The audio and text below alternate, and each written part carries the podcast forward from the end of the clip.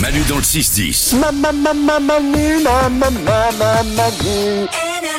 Comme chaque jour, on apprend des choses. Grâce à Valou qui répond à vos questions, les questions que vous envoyez par message vocal sur l'application Manu dans le 610. Et on est mercredi. Le mercredi, c'est le jour des enfants. Ange s'interroge sur une astuce pour soulager la douleur. Salut Manu, salut, salut tous les ouin Je m'appelle Anne, j'ai une question pour Valou.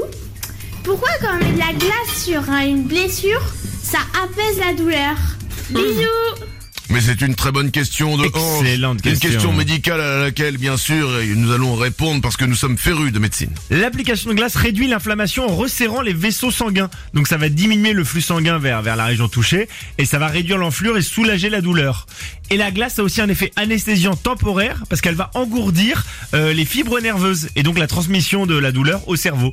Donc en fait elle va t'en- t'endormir quoi, endormir ta douleur. Et c'est pour ça que quand vous voyez euh, un, un soigneur courir sur un terrain de foot, par exemple, Ouais. Mm. quand un mec s'est blessé, il envoie de la bombe. En fait, c'est une bombe de, de- de froid. De bombe de froid exactement. C'est du froid qui met psh, qu'on appelle la bombe magique. Et il faut pas appliquer la glace, il faut pas poser les glaçons directement sur la peau. Il faut mettre toujours un petit tissu parce que tu peux être brûlé par le froid. Tu peux avoir ce qu'on appelle des brûlures par le froid. Ah ouais, Le froid est aussi dangereux, attention. bon sang. En fait, c'est le sport qui est dangereux.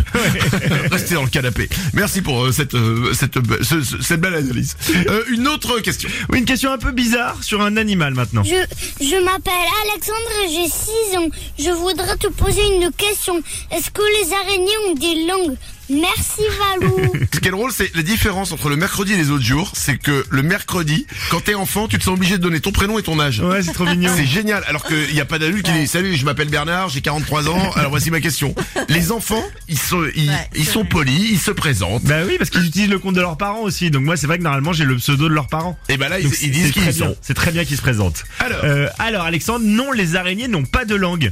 Il faut savoir que les araignées ne mettent pas les aliments dans la bouche pour les mâcher comme nous les humains, mais elles ont ce qu'on appelle une prédigestion externe. Elles vont administrer leur venin, leur venin dans la proie, mais aussi des enzymes digestives pour que la nourriture se liquéfie, devienne toute ramolo. Oh. Et quand elle est toute ramolo, elles vont l'aspirer directement. euh, Elles gobent Oh. Ouais, elles gobent directement, elles aspirent quoi.